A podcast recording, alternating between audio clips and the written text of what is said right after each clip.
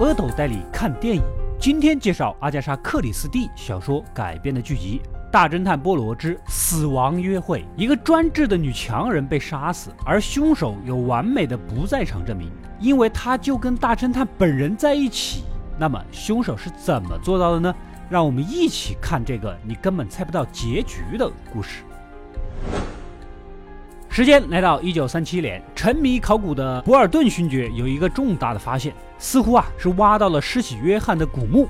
施洗约翰就是给耶稣受洗的那位大先知了。他不畏强权，被当时的希律王给砍了头。看过我解说圣经故事的小伙伴应该就知道这里面的来龙去脉了啊，这里就不展开讲了。这一发现将震惊世界，立马邀请自己的亲生大儿子啊，还有勋爵太太，也就是他的二婚老婆和他的三个孩子一起来见证奇迹。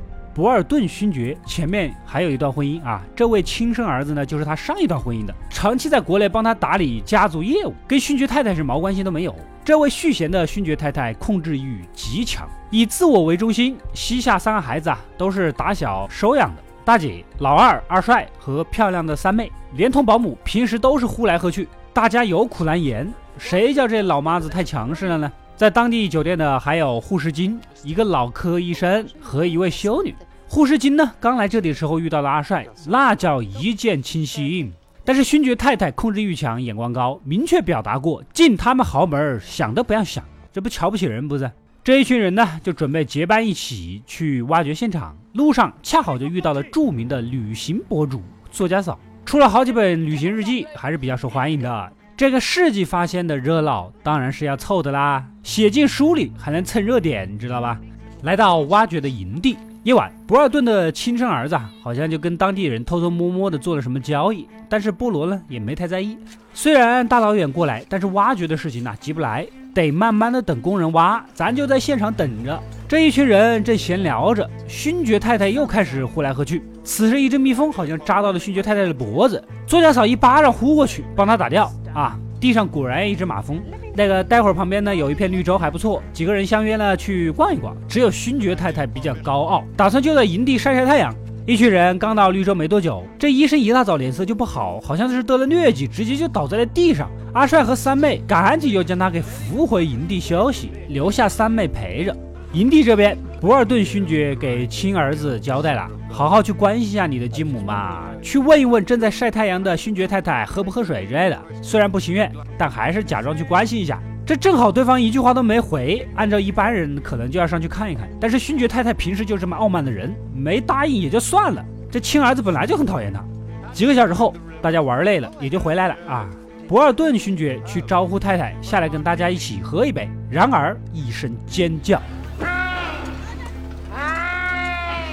勋爵双手沾满鲜血，显然勋爵太太被人谋杀了。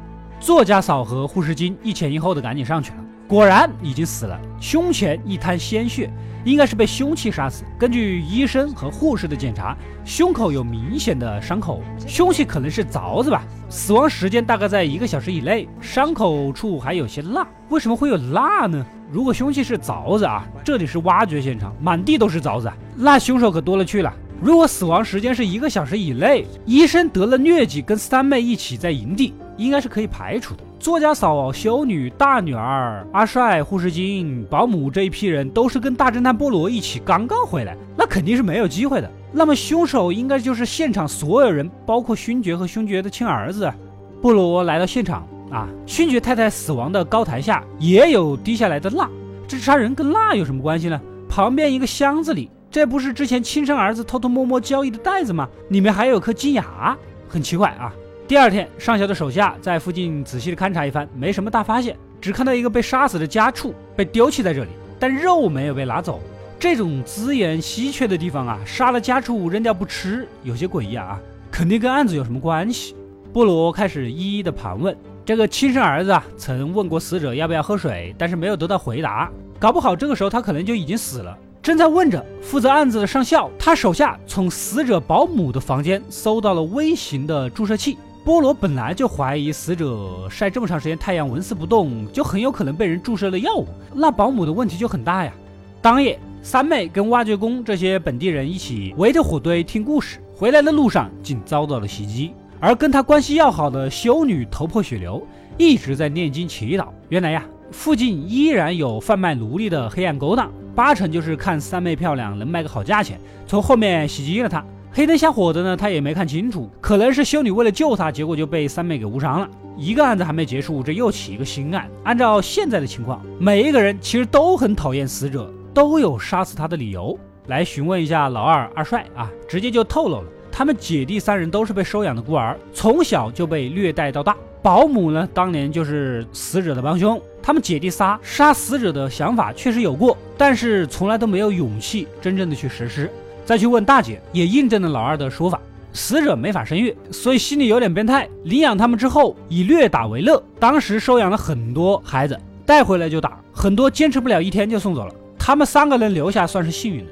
来到保姆的房间，打算好好的盘问一下注射器的事。结果他因为勋爵太太的死，已经陷入了自闭状态。他也知道自己曾经助纣为虐，内心有愧吧。总之问不出什么事儿，乱叫着父亲父亲，就被医生打了一剂镇定剂，就睡下了。干脆去调查一下博尔顿勋爵吧，他在现场，多年来的挖掘资金全都是死者资助的。死者呢又比他有钱，如果论继承遗产的话，数额还是比较可观的。但是看他严正义切，似乎很爱死者，不太像是杀人凶手。再去采访一下作家嫂，她常年在外旅行写书，跟死者没什么深交，也没有什么理由杀人。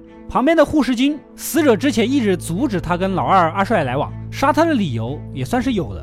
这盘问累了，洗洗睡吧。可就在床边，菠萝的房间突然漏水了，上面正好是死者保姆的房间。大家赶紧过去一看，不得了啊！老保姆自杀了。联想到他之前的所作所为，难道说是畏罪自杀吗？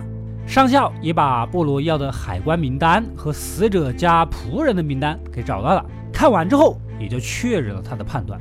就在当夜，一个挖掘工在坟墓里发现了一个颅骨。难道这就是施洗约翰的吗？多年来的努力总算是有了回报。勋爵欣喜若狂，而这里发生的一系列错综复杂的事情，在常人看来完全毫无头绪的琐碎线索下，真相已经浮出了水面。大侦探波罗也就知晓了一切，将所有人召集过来啊！首先，第一个向勋爵的亲儿子发难，当初看到他跟一个当地人疑神疑鬼的交易，后来也找到了空空如也的袋子，但是里面只剩一颗牙齿，这是怎么回事呢？原来博尔顿勋爵终日沉迷挖掘，这么多年来一直都毫无所获。亲儿子实在是看不下去啊，所以透过黑市悄悄地买来别的头骨，故意让勋爵挖出来，让他完成心中的梦想，好好的回家过正常人的生活。所以袋子里的这颗牙齿跟挖掘出的颅骨肯定是吻合的，显然是事后放进去的。勋爵这一下被彻底的打击到了，但是勋爵亲生儿子肯定跟死者的死是毫无关联的。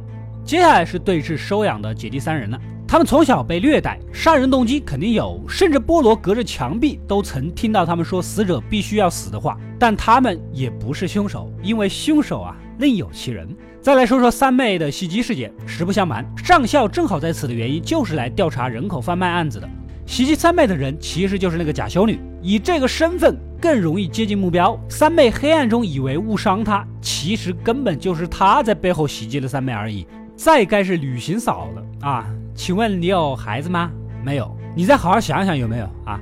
仆人的名单和移民记录我都找到了。你曾经就是死者上一段婚姻家庭里的女佣，在一次聚会活动中认识了一位男客人，两个人厮混到一起，并怀了孕。孩子生下来以后无力抚养，只能送给无法生育的勋爵太太，而那个孩子就是三妹。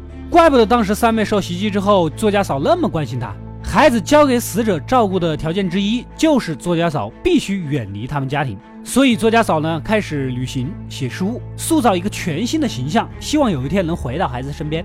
可之后听说死者经常虐待三妹，于是乎找到了当初那个客人，也就是孩子的父亲了。两个人开始调查虐待是否属实，结果发现死者不仅虐待三妹，其他孩子他一样虐待。此时两人也就动了杀心，而那个男客人。就是医生，可医生生病了，身边还有三妹陪着。作家嫂在死者死之前一直都跟菠萝在外面游玩，这两个人有完美的不在场证明呢。那么是如何大庭广众之下杀死勋爵太太的呢？The key to the murder of Lady Boynton. It is not who, it is when.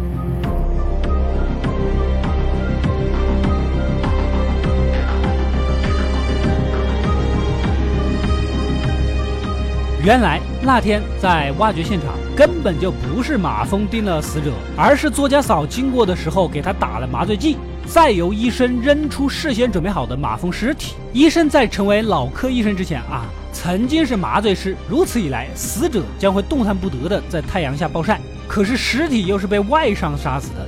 当勋爵第一个上去看到死者的身上有血，除此以外，其他人根本就没有上去的时间。那么谁动的手，又是怎杀死死者的呢？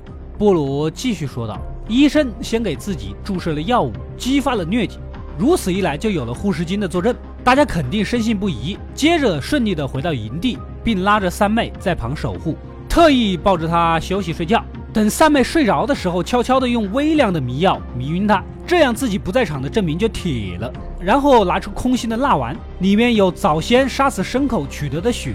医生披着当地人的衣服，将蜡丸悄悄地放到了已经动弹不得的勋爵太太的身上。等太阳的暴晒，蜡丸融化，血就会流出来，无法动弹，外加身上有血，任何第一个发现死者的人都会认为勋爵太太已经死了。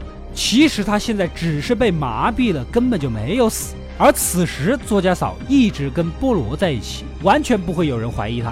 当博尔顿勋爵上去看妻子的时候，果然以为死者死了，并大声的喊叫。接着，旅行嫂拉着护士上去查看，但特意一马当先的上去，在众目睽睽之下掏出锐器捅到血迹的中间。如此一来，死者的被害时间被混淆到了之前。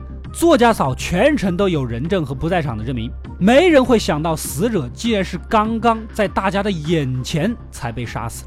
之后的尸检，医生呢又故意说是被凿子杀死的，作为干扰。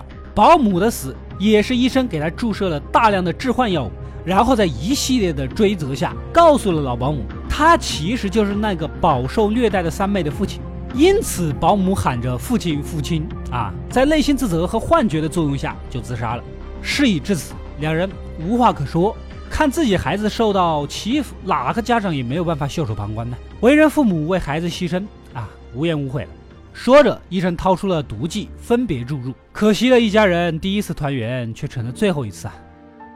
Portrait of mom and dad. Set out to save you and destroyed everything. 故事到这里就结束了。本片跟阿加莎老奶奶的尼罗河上的惨案何其的相似啊！事情都发生在中东，都是雌雄杀手，又都有完美的不在场证明，但最后都逃不开大侦探的法眼。当然了，尼罗河的惨我也解说过了。这个故事呢，也是告诉我们，万事皆有因果，你给别人造成的伤痛，一定会在某一刻还到自己身上。咱还是老老实实做个好人吧，吃点小亏比一点亏不吃净占大便宜。以后一吃吃个大亏，那可要好多了。